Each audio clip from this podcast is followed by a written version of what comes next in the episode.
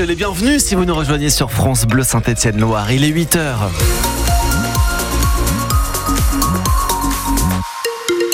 Côté du ciel, petite grasse matinée du soleil qui devrait apparaître un peu plus tard après la dissipation des brumes matinales. On en reparle juste après le journal. Julien Frenois. Et un grand ouf de soulagement pour les 250 salariés de la plateforme logistique EasyDis. EasyDis, actuellement détenu par le groupe stéphanois Casino. À Saint-Bonnet-les-Oules, tous les emplois devraient être sauvés. Une reprise par le numéro 1 français de la logistique est enclenchée. Il s'agit d'idées logistiques. C'est l'information qui est tombée hier après un CSE centrale consacrée aux entrepôts Isidis. Dans quelques mois, une fois repris par Idée Logistique, l'entrepôt de Saint-Bonnet-les-Oules assurera la logistique pour Intermarché sur la zone centre-est.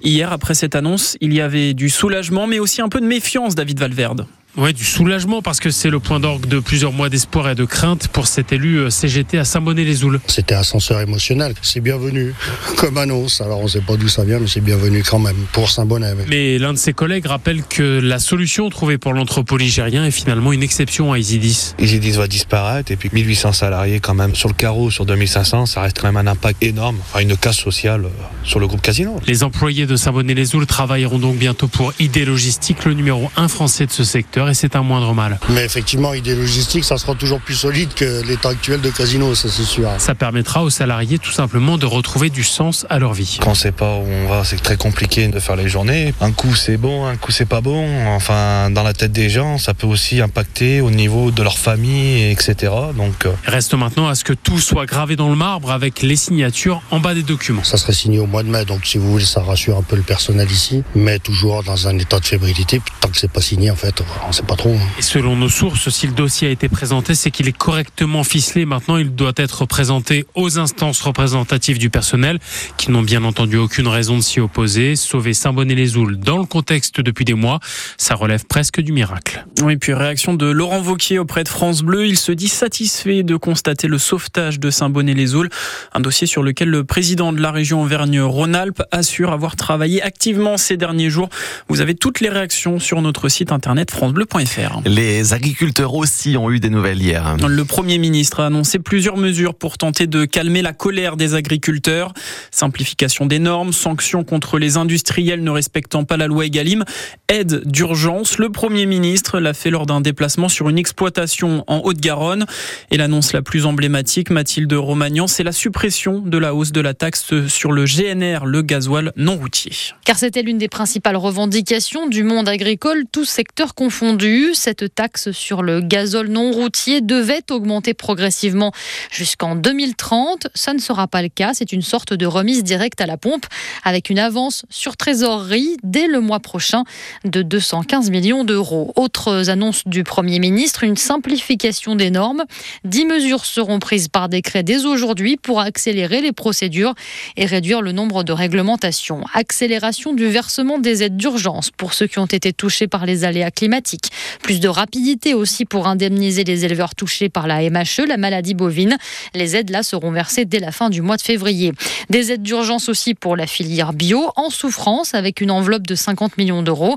Et puis les lois Egalim. Gabriel Attal annonce un renforcement des contrôles auprès des industriels.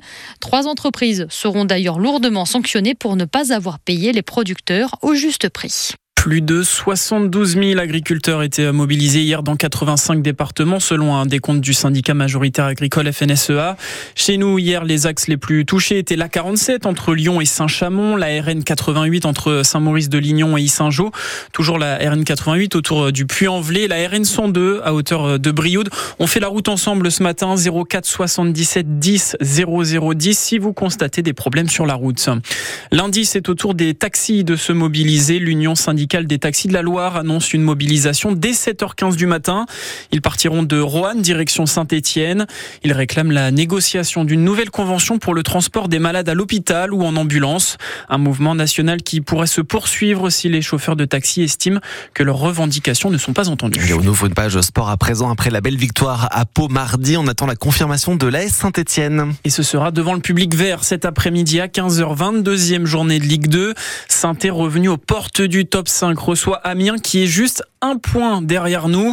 Les Verts qui ont l'occasion de basculer au moins provisoirement dans le top 5, mais l'essentiel est ailleurs pour leur capitaine, le défenseur Anthony Briançon. C'est pas ce qui, ce qui nous importe là aujourd'hui à l'heure actuelle parce que c'est quand même très serré, que ce soit en haut ou en bas, donc euh, mais c'est bien c'est bien parce qu'on était, on était quand même 11e avant le match, donc c'est bien, c'est mieux disons d'être, d'être en haut. Mais euh, en confirmant, on sera mieux placé encore. C'est un championnat qui est difficile où il faut être régulier, il faut être euh, performant tous les matchs. Donc euh, ça va être un bon match devant notre public. Il va falloir montrer de belles choses. Et pour montrer de belles choses, comme le dit Anthony Briançon, les Verts s'appuient sur un nouvel état d'esprit et aussi sur de nouveaux joueurs. Masson, Cardona aime beaucoup. Le mercato d'hiver se termine dans moins d'une semaine et pas sûr que ça bouge, Jérémy Marié. Oui, l'effectif actuel est peut-être celui qui va tenter de décrocher les playoffs en fin de saison, même si une quatrième et dernière recrue n'est pas à exclure. Les dirigeants stéphanois continuent en effet de prospecter sur un nouvel attaquant capable de jouer sur les côtés, une dernière arrivée souhaitée, mais loin d'être obligatoire pour le coordinateur sportif de la SS, Loïc Perrin. On va pas prendre quelqu'un pour prendre quelqu'un, parce qu'on a déjà quand même un effectif assez, important. Donc si on prend quelqu'un, c'est vraiment pour renforcer notre équipe. C'est l'idée. Donc à voir sur, le, sur les derniers jours du mercato mais ça ne sera pas un échec si, jamais euh, on ne trouve pas ce, joueur dont on a besoin. Pas sûr qu'il y ait encore une arrivée, pas sûr non plus qu'il y ait encore des départs. Les dirigeants assurent n'avoir aucune discussion là-dessus avec d'autres clubs, notamment pour le milieu Thomas Monconduit qui déclare vouloir rester et s'imposer à la SS.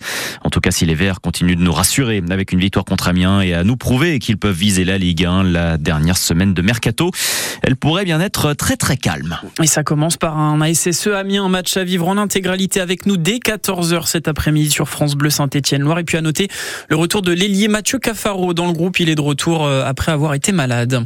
Pour les joueurs d'Andrézieux en National 2, il faudra se contenter d'un point. Match nul un partout hier soir face à Cannes. Les Andrésiens sont cinquièmes de leur poule à 5 points du leader Aubagne. Ce soir, le Puy Foot, deuxième, se déplace à Évian-Tonon, le neuvième. Une période compliquée pour le Saint-Chamond basket. Quatrième défaite consécutive en championnat et hier devant son public le SCBVG a couru après le score tout le match et s'est finalement incliné 84-78 contre Poitiers pour la 17e journée de Pro B. 9e de deuxième division. La réaction est attendue dès mardi avec un déplacement à Angers, équipe du bas de tableau. Et puis ça passe de justesse, mais ça passe pour les handballeurs français à l'Euro en Allemagne. Mené de un but à deux secondes de la fin. Un but magnifique sur coup franc a permis aux Bleus d'accrocher la prolongation. Et en demi face à la Suède hier, les Bleus se sont finalement imposés. Ils joueront une finale demain qui s'annonce très accrochée entre la France, déjà trois fois championne d'Europe, et le Danemark, deux titres au compteur.